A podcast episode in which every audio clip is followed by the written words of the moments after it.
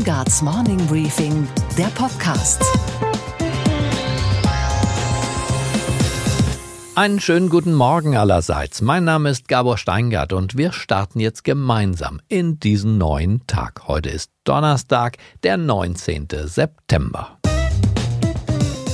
Jens Spahn ist der Doppelminister der CDU, zuständig für Gesundheit und für Hoffnung. Die Hoffnung nämlich, dass da ein Politiker ist, der was geleimt bekommt. Ich weiß nicht, wie Sie das so zu Hause handhaben oder wo Sie sonst Verantwortung haben, aber wenn man ein Problem erkennt, also wenn ich ein Problem erkenne, will ich es auch lösen. Darum hat dieser Zupackminister auch in 18 Monaten 18 Gesetze verabschiedet. Das ist für diese Bundesregierung auf jeden Fall Rekord. Umso erstaunlicher ist, dass der Mann der Voodoo-Medizin einen Platz in seinem Herzen und Dollar noch in unserem Krankenkassenbudget eingeräumt hat.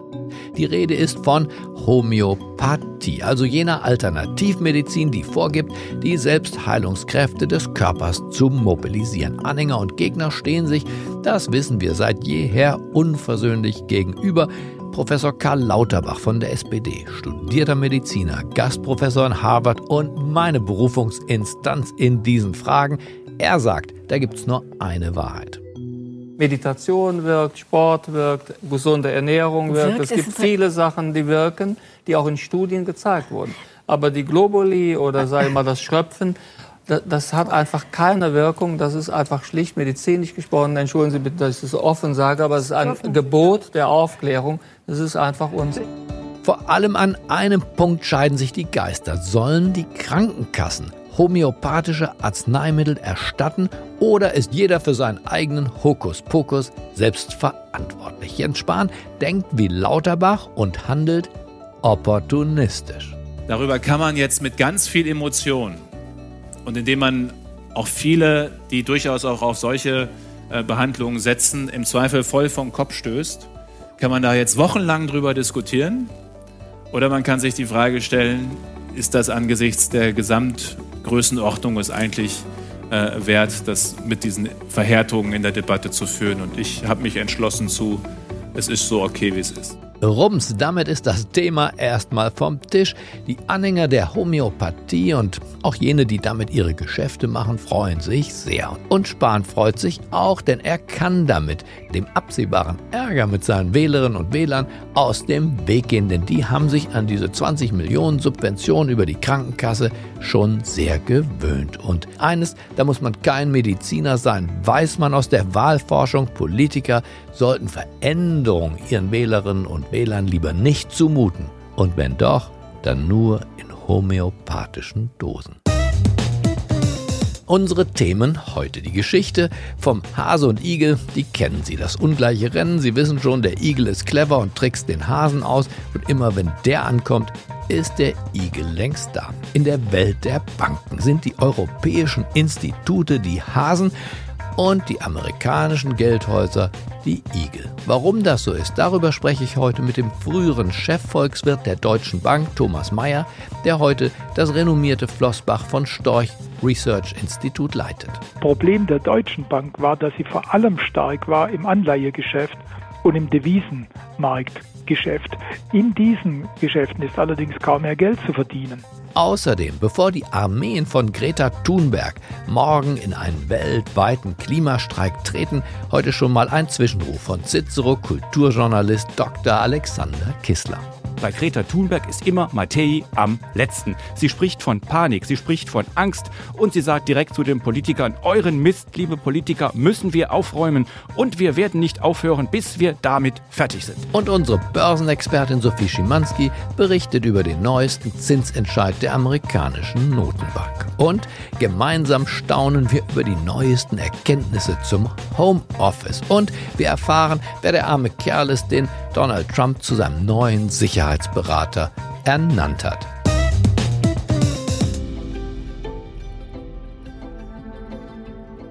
Viele europäische Banken sind nur noch ein Schatten ihrer selbst. Im von Amerika dominierten Investmentbanking bekommen sie keinen Fuß in die Tür. Und das heimische Kreditgeschäft vermasselt ihnen die EZB mit ihrer Dauerniedrigzinspolitik. Die Aktie der Deutschen Bank naja, war mal zu besten Zeiten 120 Euro wert. Und jetzt bekommen Sie das gute Stück für weniger als 8 Euro. Also, was ist da los? Sind unsere Geldhäuser die Abgehängten der Moderne oder kann sich die Finanzindustrie Europas doch nochmal berappeln? Darüber spreche ich jetzt mit Professor Thomas Mayer, der in seinem Leben mindestens eine Dekade als Chefvolkswirt für die Deutsche Bank gearbeitet hat und zuvor für den Internationalen Währungsfonds in Washington und für das Investmenthaus Goldman Sachs. Ja, Gabor Steingart hier. Hallo, Herr Mayer. Guten Morgen, Herr Steingart. Herr Mayer, mit den europäischen Banken scheint was nicht in Ordnung. Die verlieren ständig an Boden, die verlieren ständig an Kundschaft, die verlieren ständig an Börsenwert, aber eben auch die Gewinne schrumpfen dahin und zwar im Vergleich zu den amerikanischen Unternehmungen im Finanzsektor. Was, Herr Mayer, ist da los? Äh, da kann man äh, sicherlich nennen, dass sich die europäische Wirtschaft in den letzten Jahren schlechter entwickelt hat als die amerikanische. Dazu kommt, dass wir hier im Euroraum einen fragmentierten Finanzmarkt haben. Also jedes Land ist immer noch äh, allein unterwegs. Die ähm, grenzübergreifenden Geschäfte laufen nicht so wie gedacht. Die Konsolidierung, auf die alle gewartet haben, ist nicht eingetreten. Wir sind äh, viel stärker am Kreditgeschäft beteiligt als im Kapitalmarktgeschäft. Die Banken haben keine wirkliche Zinsspanne mehr, an der sie verdienen könnten, um ihre Kosten zu decken. Das heißt, das eigentliche Geschäftsmodell einer klassischen europäischen deutschen Bank, nämlich ich nehme das Geld der Sparer und verleihe es an Unternehmer und andere, die investieren wollen, ist eigentlich kein Geschäft mehr. Ja, das ist unheimlich unter Druck. Deshalb sind die alle jetzt am Jammern. Und alle dabei, die Kosten zu reduzieren, sprich Personal abzubauen. Unbedingt. Das ist äh, ja zum einen unausweichlich. Man geht ja nicht mehr in die Bankfiliale, sondern man geht ja ins Internet, um seine Geschäfte abzuwickeln. Also Schrumpfen ist angesagt. Aber ab welchem Punkt, Herr Mayer, wird das eigentlich gefährlich? Wenn ich mir nur mal den Wertverlust des Wertpapiers Deutsche Bank anschaue, mhm. das stand mal zu seiner wirklich großen Zeit bei 120 Euro und jetzt sind wir deutlich unter 8 Euro. Wann ist da eigentlich der Bodennebel in Sicht? Naja, der Bodennebel ist dann in Sicht, wenn sich die Anleger aufgrund des niedrigen Aktienpreises Sorgen machen, dass die Deutsche Bank keine Gewinne mehr erzielen kann, dass sie Schwierigkeiten hat, ihre Kapitaldecke zu halten.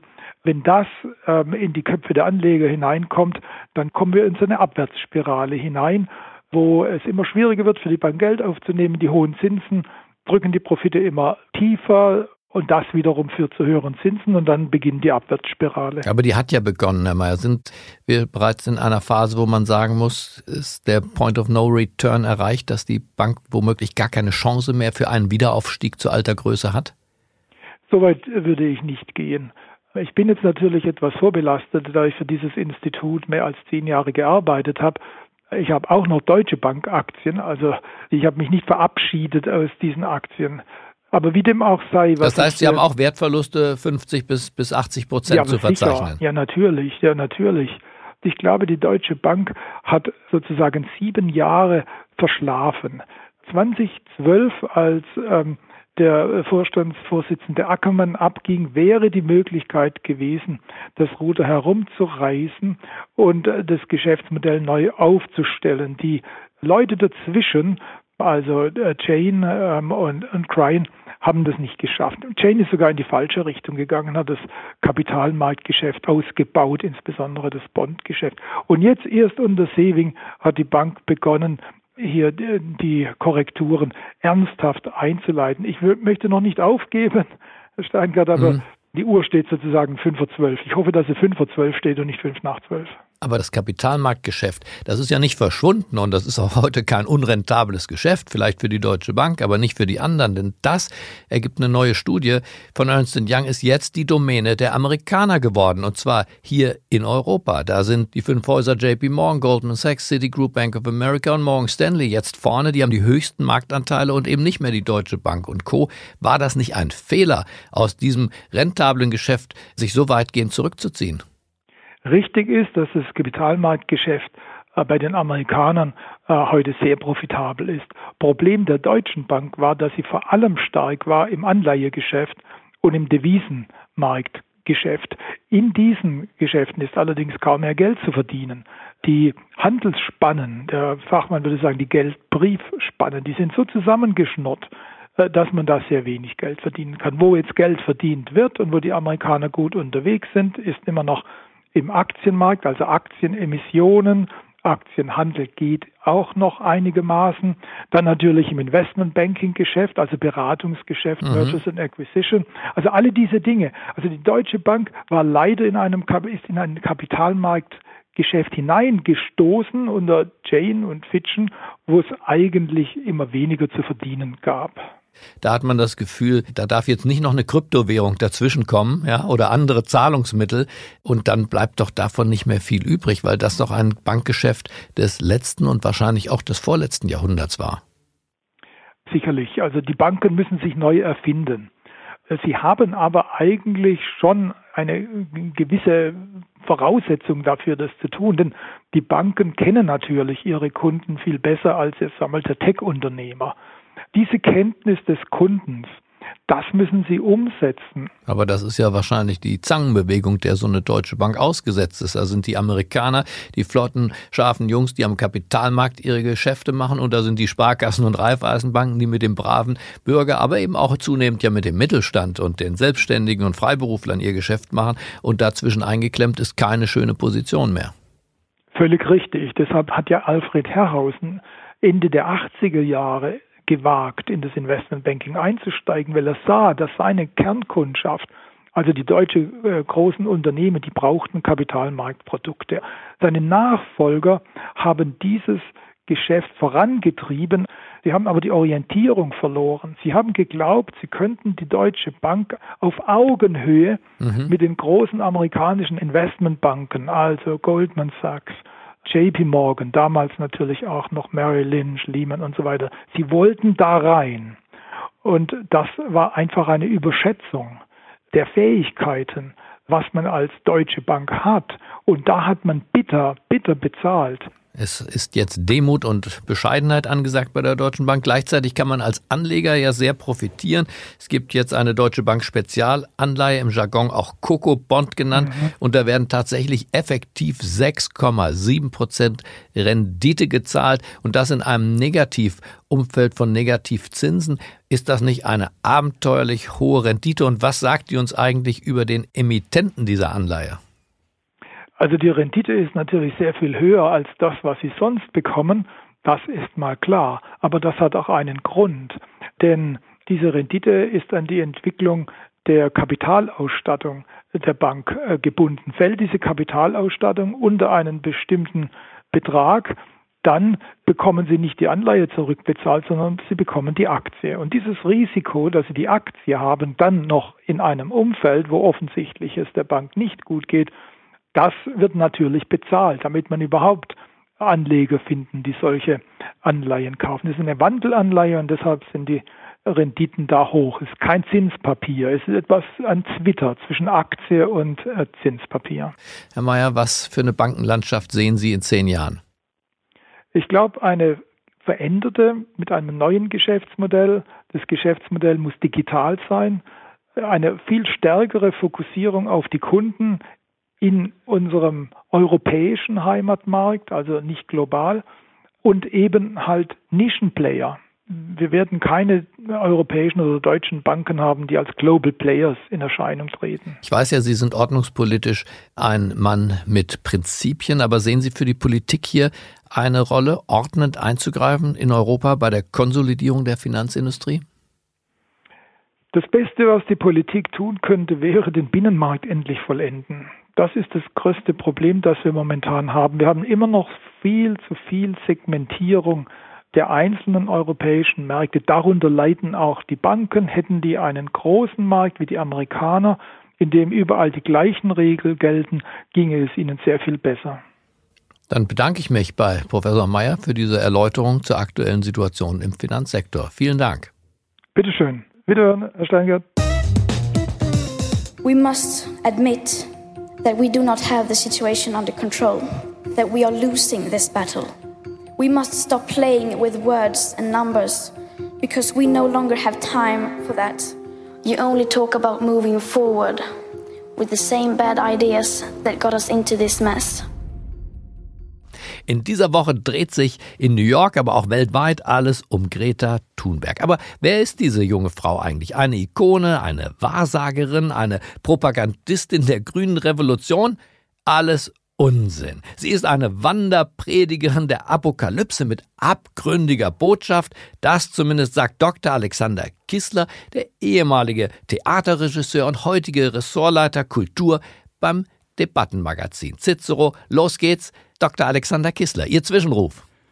Greta Thunberg ist in aller Munde und sie wird in der Regel eine Klimaikone genannt. Und das stimmt, weil was ist eine Ikone? Eine Ikone ist einerseits ein massenhaft vervielfältigtes Bild, das fast in jede Kinderstube dringt. Das ist bei Greta Thunberg der Fall. Ihr Gesicht, ihre Geschichte ist massenhaft verbreitet. Ikone hat allerdings auch einen religiösen Charakter. Eine Ikone ist ein Andachtsbild, das Bewegung aufnimmt, direkten Kontakt aufnimmt zum Unsichtbaren, zum Übersinnlichen, Übernatürlichen. Und dieser Doppelbegriff von Ikone kommt bei Greta Thunberg, die ich eine Wanderpredigerin der Apokalypse nenne, zusammen. Warum Wanderpredigerin? Sie hat einen engen Terminplan, zurzeit ist sie in New York und die Apokalypse ist ihr Thema und zwar von Anfang an. Wenn man sich ihre Reden, die nun gesammelt erschienen sind, in Buchform anschaut, von September 2018 bis heute, hat sie ein Szenario, ein Wording. Es lautet, es ist eigentlich schon zu spät. Bei Greta Thunberg ist immer Mattei am letzten. Sie spricht vom Albtraum, sie spricht vom Weltkrieg, sie spricht von unserem Haus, das in Flammen steht, sie spricht von Panik, sie spricht von Angst und sie sagt direkt zu den Politikern, euren Mist, liebe Politiker, müssen wir aufräumen und wir werden nicht aufhören, bis wir damit fertig sind. Hier ist eine junge Frau, eine minderjährige Frau, die sehr genau weiß, was sie will. Nur die Frage ist, in wessen Namen spricht sie eigentlich? Wenn sie sagt, wir müssen aufräumen, womit aufräumen? Wenn sie sagt, alles muss verändert werden, müssen sich auch demokratische Institutionen ändern oder nur der Mensch im Umgang mit seiner Umwelt, die er teilweise selbst geschaffen hat, alles muss sich ändern. Ich höre hier latent auch eine scharfe Kritik an den demokratischen Prozessen heraus. Und zweitens, wir haben eigentlich gelernt, dass Transparenz, dass Dialog etwas Gutes sind. Hier tritt nun eine sehr junge Frau auf, die sagt, ich will nicht verhandeln, ich will, dass ihr handelt und zwar nach dem handeln, was ich mir ausgedacht habe und wodurch ich mich durch die Wissenschaft ermächtigt sehe. Das ist ein sehr hoher hoher Anspruch. Wir begegnen im Begriffsreich der Greta Thunberg fast nur Superlativen. Sie redet mit einem Unbedingtheitsfuror, den wir eigentlich von alttestamentlichen Propheten kennen. Sie kann für sich so sprechen, aber dieses Wir ist durchaus gefährlich, ist abgründig und sehr zu Recht hat der slowenische Philosoph Slavoj Žižek gesagt, statt offen zu debattieren, beharrt sie dogmatisch auf ihrem Standpunkt. Und ich glaube, das ist ein Problem. Wir sollten uns die Fähigkeit, auch über den Klimawandel zu diskutieren und zu argumentieren, nicht verstellen lassen. Angesichts einer etwas fußlahmen politischen Klasse in den westlichen Staaten wirkt das junge Mädchen allerdings zuweilen doch auch erfrischend, oder nicht? Sie wirkt erfrischend, weil sie ein Gegenentwurf ist. Ein Gegenentwurf auch zu allen auf Konsum gestellten jungen Menschen. Sie hat eine Mission. Sie kommt auch daher als sehr anspruchslos, also mit einer ostentativ anspruchslosen Kleidung, einer ostentativ humorlosen Redeweise. Dadurch ist sie ein Gegenbild, ein Gegenbegriff zur Spaßgeneration, zur Konsumgeneration und es überzeugt viele Menschen und auch mich, äh, wie beeindruckend sie dieser Mission ihre Treue hält, wie sie sich nicht beirren lässt, wie sie auch jetzt nach Amerika geht, wo ihr auch Gegenwind entgegenschlägt. Die Resonanz ist dort deutlich weniger stark als hierzulande. Es bleibt spannend. Ich glaube, wir erleben gerade den Ende oder einen Wendepunkt des Greta-Hypes. Er lässt sich nicht globalisieren. Und das Schwierigste überhaupt ist ja, für Kinderstars in das Erwachsenenfach zu wechseln. Ob Greta das gelingt, weiß ich nicht. Ich bedanke mich. Und was war heute Nacht an der Wall Street los? Die Börse reagiert zu 10% auf Fakten und der Rest ist Psychologie. Sagt nicht Steingart, sagt Costolani. Es mag eine Binse sein, stimmen tut sie aber allemal. Auch heute wieder einen schönen guten Morgen, Sophie Schimanski in New York. Einen schönen guten Morgen von der Wall Street. Die amerikanische Notenbank hat getagt und auch über die Zinspolitik beschlossen. Aber was, Sophie? Was ist der Beschluss von heute Nacht? Wie erwartet eine weitere Senkung von 0,25 Prozentpunkten des Leitzinses. Nach zehn Jahren ohne Senkung ist das jetzt die zweite innerhalb kürzester Zeit und äh, sie soll eine Versicherung sein gegen die Bedrohungen für die US-Wirtschaft. Die sieht Fed-Chef Paul vor allem von außen kommend. Since the middle of last year, the global growth outlook has weakened, notably in Europe and China. Additionally, a number of geopolitical risks, including Brexit, remain unresolved. Trade policy tensions have waxed and waned, and elevated uncertainty is weighing on U.S. investment and exports. Und Gabor, du hast äh, Costolani zitiert. Obwohl die Anleger diese Zinssenkung erwartet haben, psychologisch ist der Schritt für sie nicht groß genug. Sie hatten also auf mehr als diesen Viertelprozentpunkt gehofft und auch auf klarere Anzeichen, dass die Notenbank weiter senken wird dieses Jahr. Darum fiel der Dow den größten Teil des Tages nach unten ab, drehte dann kurz vor Handelsschluss ins Grüne und hatte mit mickrigen 36 Punkten eben im Plus geschlossen. Dann lass uns doch noch auf den drittgrößten Paketdienst der Welt schauen, auf FedEx, denn dort schreckt man seine Aktionäre neuerdings mit Gewinnwarnungen auf. Was sind die Gründe, Sophie? Es läuft schon länger nicht so gut für FedEx. Zum Beispiel ist da das Problem mit Amazon. Die waren einst Kunde, sind aber inzwischen Konkurrent oder ein sehr ernstzunehmender Konkurrent. Denn Amazon baut in den USA sehr erfolgreich an seinem eigenen Logistiknetz. Jede zweite Bestellung in den USA liefern sie inzwischen selber aus. FedEx Gründer und CEO Fred Smith war im Earnings Call gestern fast schon ein wenig ratlos, was Amazon angeht. Und beim Handelsstreit zwischen China und den USA hört man sogar etwas wie Resignation heraus. We can't make the competition go away. I wish they would, you know, just leave the field. They're very good operators. And by the way, there's no company and no person that has been more vocal in our opposition to the trade policies that we are pursuing. Ein äh, bekannter Börsenmoderator von CNBC sagt zu diesen Statements übrigens, das ist der entmutigendste Ausblick, den ich seit langem gehört habe. Und wie, Sophie, schlägt sich denn derzeit die Nummer 1 im weltweiten Paketmarkt, die Deutsche Post? Die Postaktie bereitet ihren Anlegern deutlich mehr Freude als die von FedEx. Das Paketgeschäft läuft gut, auch dank Amazon. Für DHL sind die kein Konkurrent, sondern ganz im Gegenteil der größte Kunde. Es werden also mehr Pakete verschickt und äh, dazu ist gerade erst das Porto für Buch- und kleine Warensendungen in Deutschland erhöht worden. Das Porto für normale Pakete könnte ebenfalls demnächst steigen. Okay, Gabor. Und was hat dich heute Morgen wirklich überrascht?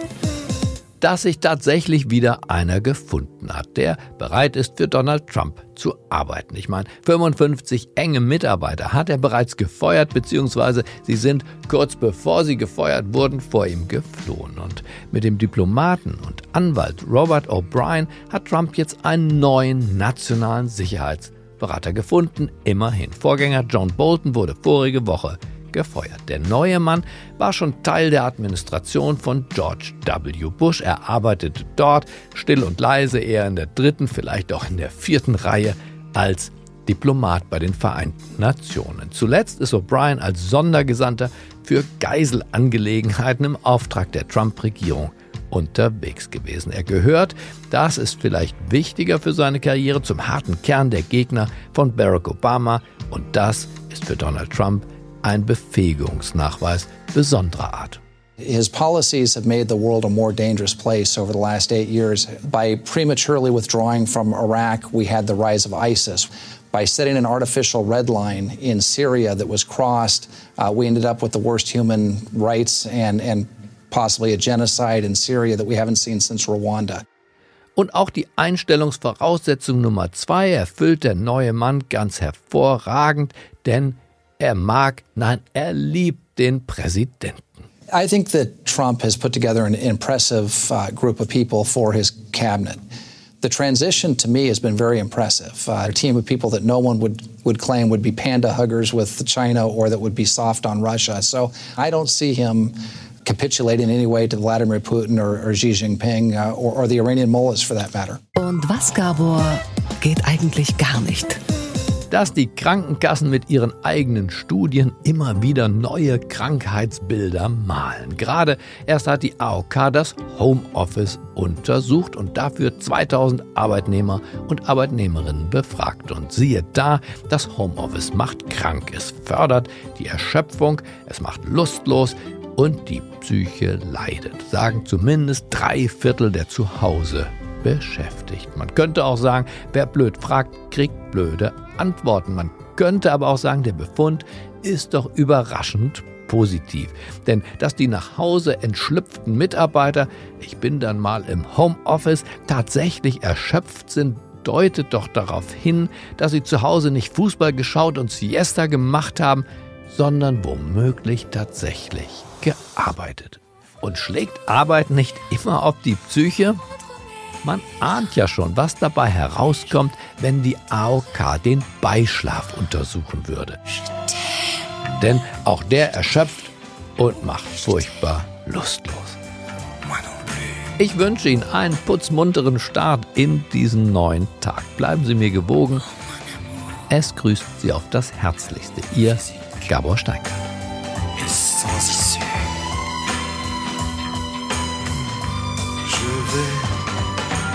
faisais-je